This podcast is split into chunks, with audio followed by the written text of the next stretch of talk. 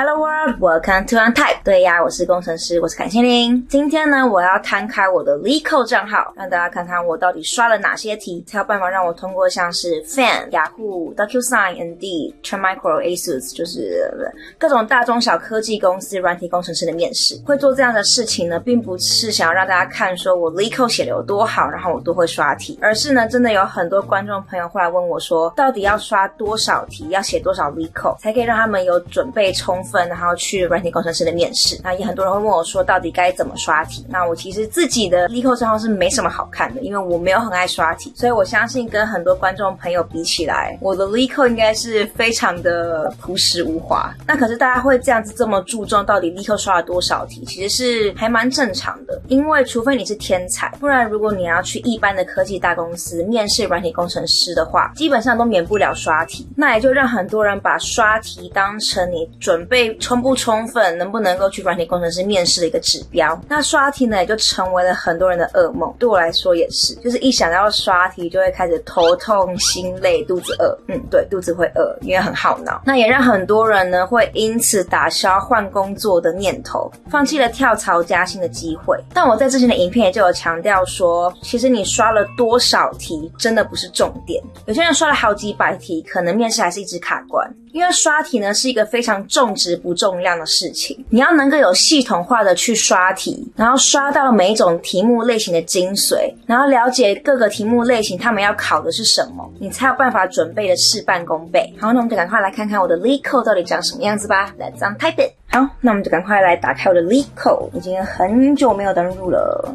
那我们可以现在看这个 Progress 的页面，多少题呢？噔噔才一百一十题而已，out of 两千多题。天啊，现在已经两千多题了。我记得我大学的时候才一千多题吧，真的是升很快。对，反正升那么快没用，因为我不会去写。那这一百一十题呢？它是指我有 soft 的。我相信我写的一定不止一百一十题啦，因为应该有很多题目我写了，根本就没有放到 LeetCode 上面去跑他们的 test case。因为我其实，在刷题的时候，基本上都是用纸笔写比较多。那我跑测试的时候也是用纸笔，然后对。答案也是直接上网查，然后就去看自己写的对不对这样。那如果你问我为什么明明有地方可以让我直接用键盘打代码进去，我却不要打，反而要用纸笔去写？这其实我在之前的影片都有分享过，就是说，因为你在面试的时候，基本上上不会有电脑让你去输入代码，很多都是用白板写的。那测试呢，也是自己用手动的方式去测试，大部分是不会给你一台电脑去跑那么多 test case 的。但不过我也是有遇过例外的啦，就是真的遇过面试是给你一台电脑，然后让你直接打代码，然后跑 test case。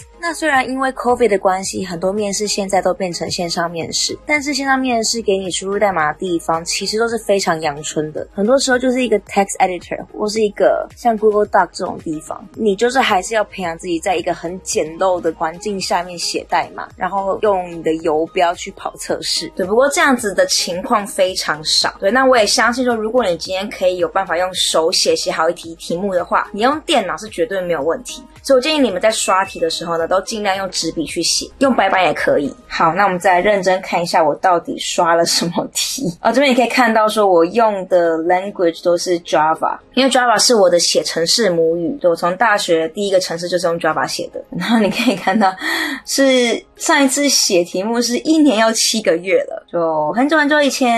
我自己是没有日常刷题的习惯，但我是有听过蛮多工程师他们会每一周都刷一题，就让他们保有写 coding questions 的这种能力，因为真的 coding question 就是你久了不写，你就会忘记的，你就会失去那种感觉。这边确切到底写哪些题目，其实我是觉得还好，没有很重要。我是可以放个 screenshot 给你们了，那你们可以自己去看。然后这边可以看到，在这些有 solve 的 question 里面呢，嗯，我的 acceptance rate 是三十六点七，然后说我不知道这样是高还是低。然后里面有百分之四十四呢是错误的答案，然后有十一 percent 的 runtime error，就是。没有跑完，好看吗？我也不知道。那再来呢，我们来看看 problem 这个页面。这页面呢，它这边会有个这个 session，你就可以看到我的 easy 写了三十题，medium 六十四题，hard 的话是十六题。然后你 hover over 的话，可以看到 acceptance rate，easy 是五十二，medium 是三四，hard 是二十七，就 make sense，就是越难的越难被通过。那这个 problem page，我觉得现在 UI 做的蛮好的，它分类其实很容易。那如果要看的话呢，今天就是看这样。soft，然后假设我要看 array 相关的，那你也可以在这边把这个 topic text 找出来。然后可以按照 difficulty 去排序，这就是基本上这样子使用，然后就可以看我到底刷了什么题。那为什么要分类看呢？因为基本上我在准备面试刷题的时候呢，我会按照不同的题目类型去刷题，我会把每一个类型的题目都做一些，然后会去针对那些我特别不会的类型去做加强，去多刷一些题目。尤其是如果你知道这一间你要去面试的公司，他们特别容易出哪一些类型的题目的话，你就可以去多刷那一些。类型的题目，那会把题目分成哪些些类型呢？我觉得你是可以直接照着《Cracking the Coding Interview》这一本书它的分类去做安排。《Cracking the Coding Interview》是一本我之前有推荐过，非常非常极度推荐大家准备面试一定要有的书。我真的觉得它是一个比 LeetCode 还好用的面试资源。那我们今天分类呢，就是照着这本书去分，然后分成 Arrays、Linked List、Stacks and Queues、Trees and Graphs、Hash Table、Bit Manipulation、Math、Recursion、Dynamic Programming、Sorting and Search。这样分就差不多了。那我觉得你大概照着书里面这样子分类就好了。你如果要去更细分也是可以，就是你要分什么 backtracking、DFS、BFS、sliding window 是 OK。但我觉得你这样过于细分其实有个缺点，就是因为你这样子写题目的时候，你都已经大概知道它是什么类型了，你就失去了去练习判断一个题目你没看过的题目它到底是什么样子的考题的机会。因为你面试的时候不会有人告诉你这个 array 你要去用 sliding windows，这个 graph 你要用 DFS 或 BFS，这都是你要自己去判断，所以我建议你就是大概分成 array 啊 graph 这样就好了。然后到底确切要用什么样的演算法，或是更明确的资料架构，就你要培养自己去有判断的能力。那具体到底是哪些题目？如果我这样子一题一题 go through 的话，影片会播不完的。那我这边就放一些 screenshot。那如果你很有兴趣的看说我到底刷了哪些题，你就自己按影片暂停，然后去看这些 screenshots。那我自己是真的觉得没什么好看的了，而且我真的很多写的题目都没有放上来立跑。那为了影片呢，我有特别手工去整理了一份 Google Sheets 给大家看，说我每一个类型的题目大概刷了多少题的。我真的是手工，就是一个一个去 filter，然后去一个一个数说有多少个，花了蛮多时间的。那这边你可以看到这 sheet 上面啊、呃，就很多数字。那我觉得数字确切是多少并不重要，然后也没什么参考价值，因为很多题目其实他们是会多个类型都有重叠的，所以可能会有被重复计算到。那这边主要是要比数字大小啦，就是说哪一些类型我写的比较多。那我大概把这个 sheet 分成三块，就是有 attempted、soft and total and total total。那 attempted 呢，就是指我有去写，但是没有跑完所有 test case 的。然后 soft 的是我真的把所有 test case 都跑成功的。那 total 就是把前面这两个都加起来。total total 呢，就是把所有的 easy、medium、hard 都加起来。那这边你可以看到，我写最多的题目是 arrays，再来是 recursion。And dynamic programming，第三名是 tree and graphs。那为什么是这三个类型最多呢？因为我自己面试那么多不同的公司下来，我自己是蛮觉得说这三个类型的题目很容易出现。那当然不能代表所有科技公司，这边你们就自己听听自己斟酌。那 dynamic programming 的话呢，就是真的是我特别不擅长的，然后我有特别去多做练习的。那毕竟呢，我花了那么多的时间去统整了这份表格，我们就还是来认真的看一下我每一个。类型写的如何好了？那第一个是 arrays，arrays 呢，我就写了蛮多的，写了六十四题。那根据我的面试经验，我真的发现 arrays 还蛮常出现的。那我自己猜测原因啦，我觉得对于面试官来说，好了，他要去叙述 arrays 的问题，或者是要写范例的话，都是相对比较容易的，因为 arrays 就是一行，你打字什么写东西也都是一行，就比较简单。然后再加上 arrays 这个类型的题目，它的变化可以非常大、非常广。然后可以考到的东西很多，所以我觉得这是让 arrays 很容易出现的一个原因。那接下来呢，linked list 的话就比较少。那我自己是觉得我对于 linked list 还蛮擅长的，很大原因可能是因为我方向感、空间感很好。那我觉得方向感、空间感好的人呢，擅长 linked list 的机会是蛮高的。所以我觉得 stacks and queues 也是这个概念，就是也是一个空间感的问题。所以这两个类型我就有练习，但是没有那么多。那接下来 trees and graphs 也是比较多的。trees and graphs 真的就是比较复杂的类型，然后它的演算法像什么 BFS、DFS 或是 binary search 都是非常明确的演算法。那这些演算法呢，虽然它们听起来好像很简单，然后你在脑袋里面想都会通，可是很多时候你要把它写出来的时候，你就会卡住，就很容易落东落西，就是多了一个什么，少了一个什么。那你要能够让自己在面试的时候不会犯这样的错误，或是能够写得更快的话呢，就是要多练习，就是真的去多把代码写出来。即便你在脑袋里面想得通，你还是要让自己写出来，你才可以找到问题在哪。Trees and graphs 的变化也是非常大，所以多练习一定有帮助。那再来 hash table，hash table 其实是一个非常重要的观念，对，所以就是。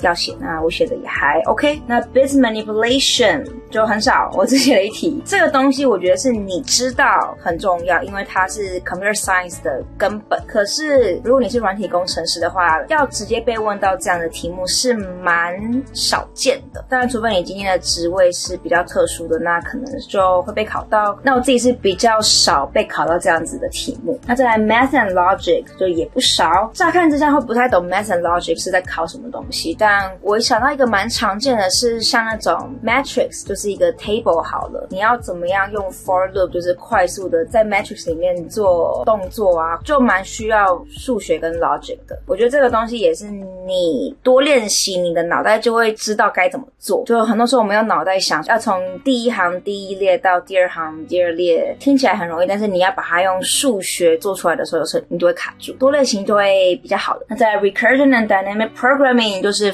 非常重要，然后也是我觉得很多人刚开始的时候都很容易卡住的类型，因为 recursion 真的就是蛮需要你的脑袋去反过来思考的，然后 dynamic p r o g r a m 也是。尤其是 dynamic programming 好了，你真的是要靠多练习才有办法让你的脑袋有那个 mode 去判断说这个东西可以用 dynamic programming，然后是要 bottom up 还是 top down。那有些公司呢，就真的很爱考 dynamic programming。我是觉得你不用去刷那种超级超级难的 DP problem，但是中等的 medium 的一定要会。那 sorting and searching 是 computer science 里面很重要的一个东西，但是我很少遇到直接让你在面试的当下去。写一个 sorting algorithm 的很少，但我觉得你要有这些观念，然后要蛮清楚说每一种 sort，就是 quick sort、merge sort、insertion sort、selection sort，它们之间的优缺点，然后差别是什么。然后再来一个我觉得蛮值得提的是，你可以看到我大部分写的题目都是 medium，easy 的也不少，然后 hard 的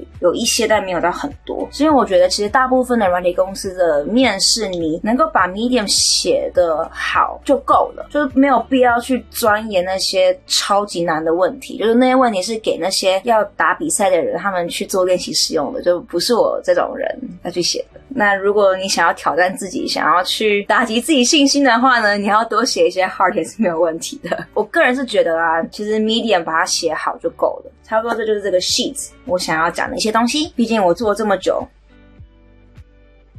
多看几眼吧。那虽然我们没有一题一题看好了，但是我自己是有在整理的时候呢，去挑了几题我特别喜欢的题目。那我觉得是，如果你就只是想知道我喜欢哪些题目的话呢，你可以参考一下。我挑了五题了。